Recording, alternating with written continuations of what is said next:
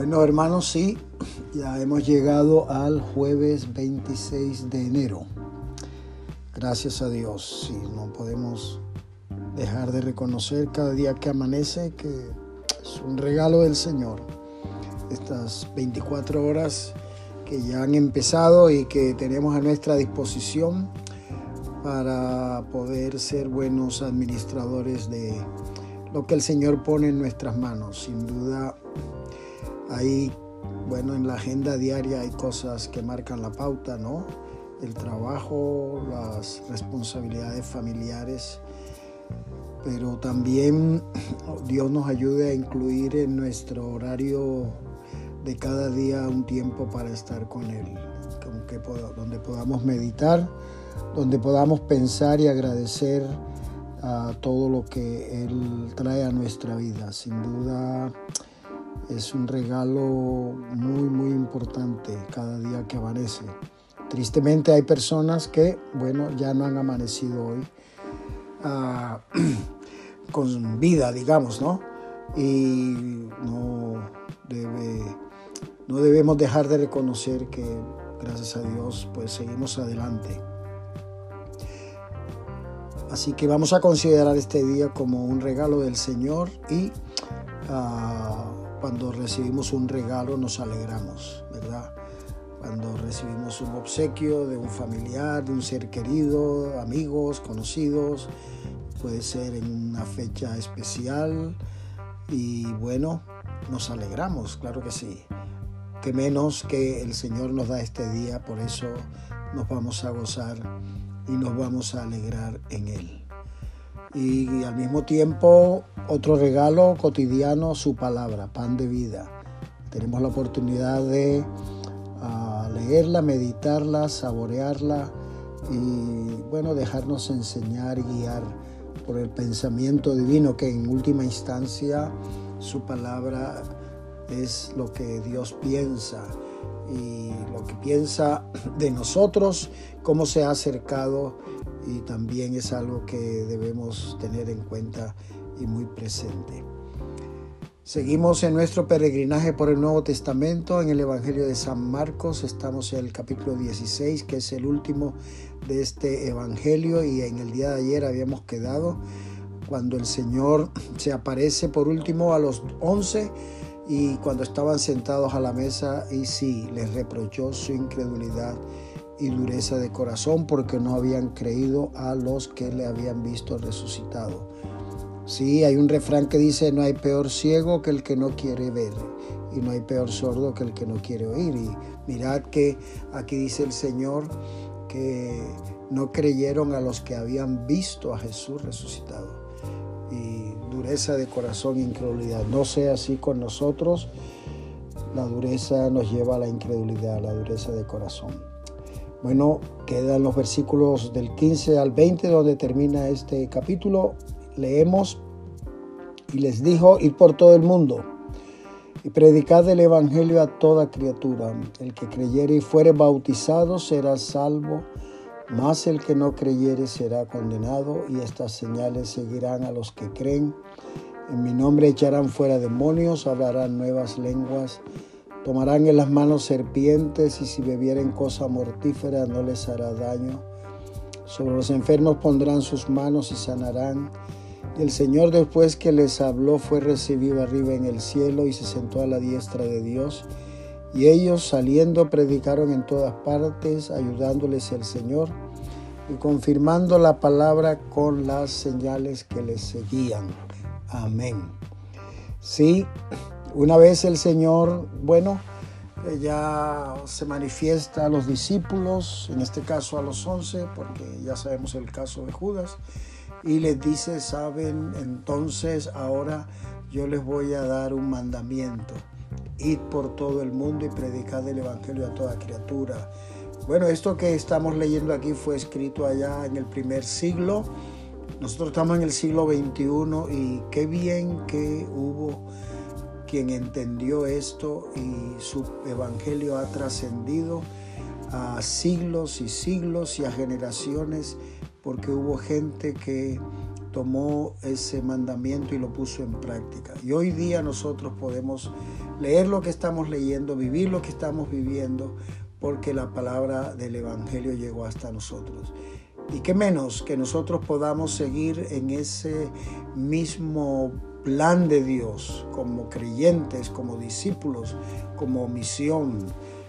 A, toda criatura, bueno, cada uno de nosotros se relaciona con gente, con conocidos, donde trabajamos, donde estudiamos, donde nos movemos, el barrio donde vivimos, el edificio donde tenemos nuestra residencia. Personas que vemos con frecuencia por una razón o por otra. Qué bueno que podamos llevarles la palabra del Evangelio. Que Cristo nació conforme a las Escrituras, murió conforme a las Escrituras y resucitó conforme a las Escrituras. Lo explica de esta manera tan sencilla el apóstol Pablo en la primera carta a los Corintios en el capítulo 15. Y Dios nos ayude, porque a toda criatura, Dios nos ayude, ¿verdad? Sea chico, grande, en fin, eh, tengamos presente esto. A la predicación del Evangelio se cree o no se cree. Y el que creyere, indudablemente lo primero que tendrá que hacer es arrepentirse y bautizarse en tanto que sepulta el viejo hombre y da lugar a lo que el Evangelio de San Juan capítulo 3 nos habla del nuevo nacimiento. Y dice que será salvo, más el que no creyere será condenado. Ah, muchos no creen en el infierno, muchos no creen en la condenación, pero sin duda más de una vez y otra vez y otra vez el Señor habla de ser salvo o no ser o no ser salvo o ser salvo o ser condenado. Y hay la oportunidad para que nadie se pierda, es la voluntad del Señor, pero hemos de aceptar a Cristo como Salvador y hemos de identificarnos con su muerte y resurrección por medio del bautismo. Si no, el que no creyere será condenado. Luego nos habla este capítulo, estos versículos a la parte final de las señales sobrenaturales que confirmaron la predicación del Evangelio, según leemos en estos versículos. ¿sí?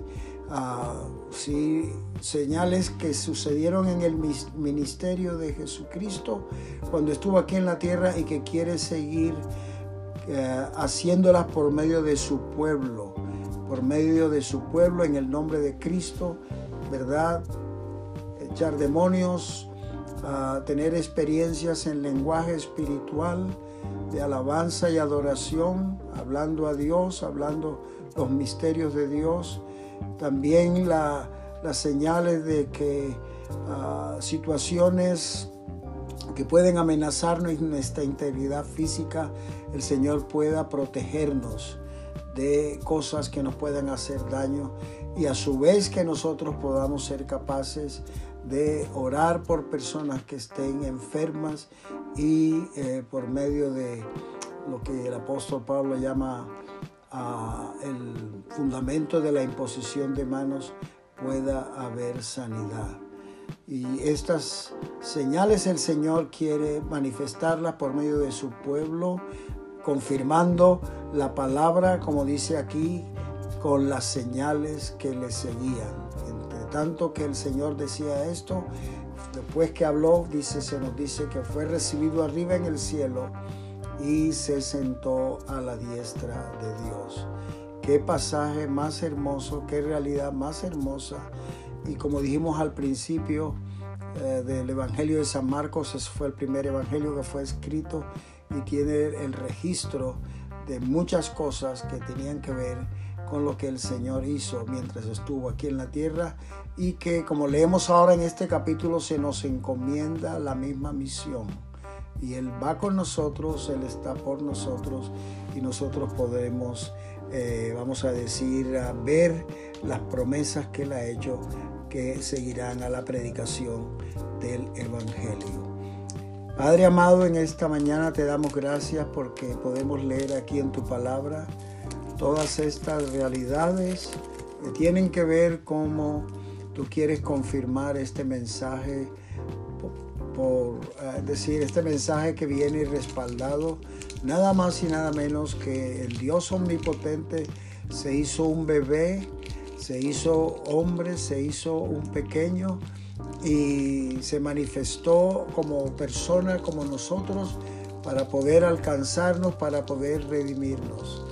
Y sí, fue a la cruz para llevar nuestros pecados, pero también resucitó al tercer día para traer una vida nueva, Señor.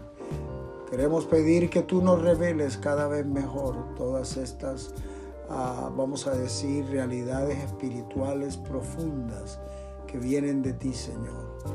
Estamos bendecidos ah, por el hecho de que este mensaje ha trascendido siglos y siglos y culturas y generaciones y ha llegado hasta nosotros. Señor, ayúdanos a estar sensibles, sí, sin duda, a esta realidad sobrenatural.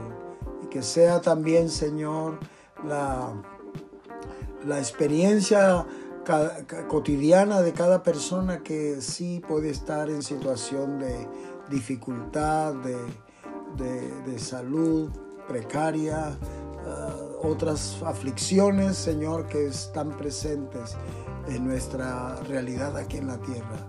Señor, que haya una experiencia que nos lleve hacia adelante en medio de circunstancias adversas muchas veces. Te damos la honra y la gloria en el nombre de Cristo Jesús, nuestro Señor. Amén. Muy bien, hermanos, el Señor nos ayude en todo, nos dé sabiduría y revelación de su palabra y vamos a seguir preparándonos para poder ayudar a las familias necesitadas en un futuro muy próximo.